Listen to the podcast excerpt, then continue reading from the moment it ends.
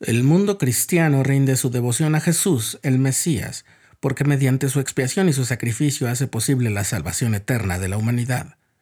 Y a pesar de que en los evangelios se relata cómo fue su sufrimiento, desde que lo vivió en Getsemaní, fue hasta la restauración del evangelio en los últimos días que el Señor mismo describió su experiencia y cómo gracias a ella siente un amor infinito por todos los hijos de nuestro Padre Celestial. Estás escuchando el programa diario, presentado por el canal de los santos de la Iglesia de Jesucristo de los Santos de los Últimos Días.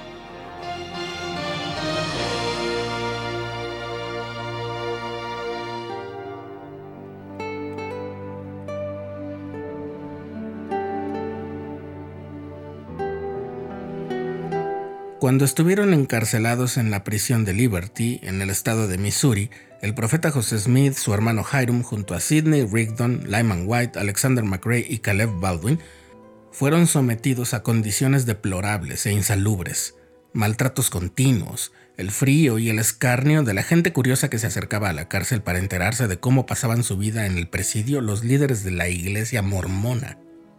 Durante los primeros meses de su confinamiento recibían visitas frecuentes de familiares y amigos que les llevaban mensajes de ánimo, ropa y comida, pero hacia finales del invierno las cartas y las visitas disminuyeron porque los santos estaban trasladándose a Illinois y los prisioneros resentían más el aislamiento.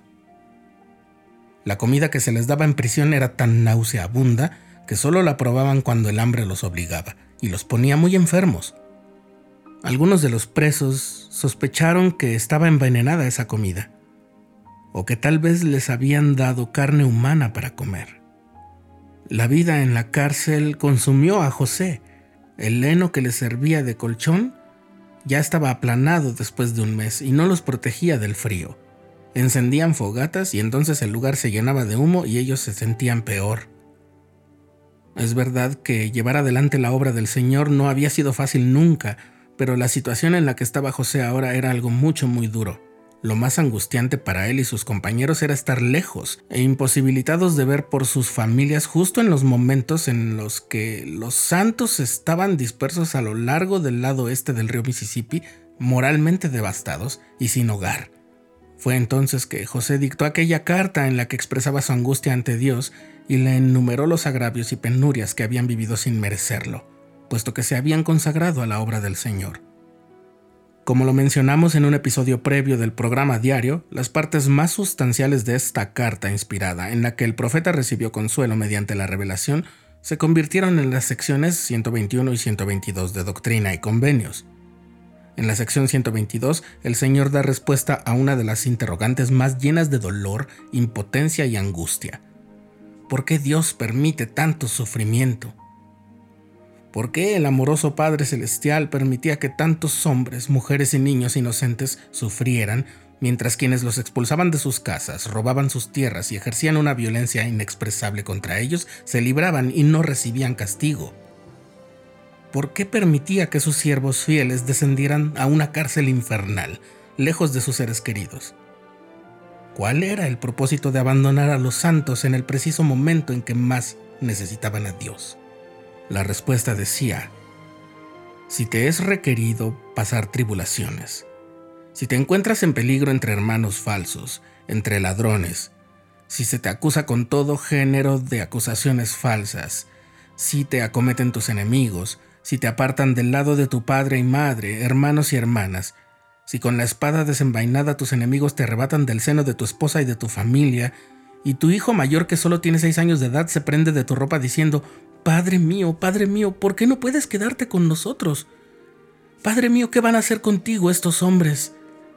Y si entonces lo echan de tu lado a fuerza de espada y te arrastran a la cárcel y tus enemigos te rodean como lobos que buscan la sangre del cordero, si eres echado en el foso o en manos de homicidas y eres condenado a muerte, arrojado al abismo, si las bravas olas conspiran contra ti, si el viento huracanado se hace tu enemigo, si los cielos se ennegrecen y todos los elementos se combinan para obstruir la vía, y sobre todo, si las puertas mismas del infierno se abren de par en par para tragarte, entiende, hijo mío, que todas estas cosas te servirán de experiencia y serán para tu bien. Y entonces el Señor hace una de las más íntimas declaraciones sobre su sacrificio expiatorio, una declaración que detalla la naturaleza de todo lo que padeció para llevar a cabo la expiación infinita y perfecta. El Hijo del Hombre ha descendido debajo de todo ello. Ya en la sección 88 el Señor había declarado que ascendió a lo alto como también descendió debajo de todo, por lo que comprendió todas las cosas a fin de que estuviese en todas las cosas y a través de todas las cosas la luz de la verdad. De manera que el padecimiento al que se sometió el Salvador no fue solamente el pesar moral que viene como consecuencia de nuestros pecados, sumado al dolor físico de los castigos que le infligieron como los azotes, la humillación y la ejecución. Fue, además de todo eso, el dolor padecido por la humanidad, la angustia. Por eso el profeta Isaías lo enuncia así. Ciertamente Él llevó nuestras enfermedades y sufrió nuestros dolores. Por eso, al recordarle al joven profeta preso en una mazmorra de la prisión de Liberty todas las experiencias desgarradoras que estaba viviendo, el Señor le estaba haciendo saber que él ya había padecido todo ese sufrimiento y que lo comprendía. Había descendido por debajo de todo ello y a eso se refirió el profeta Abinadí en el libro de Mormón cuando enseñó que Cristo ascendió al cielo con sus entrañas henchidas de misericordia, lleno de compasión por los hijos de los hombres. Cuando nos referimos a lo que Cristo padeció por nosotros, hablamos de esto. Esa es la esencia y la naturaleza de la expiación de Jesucristo.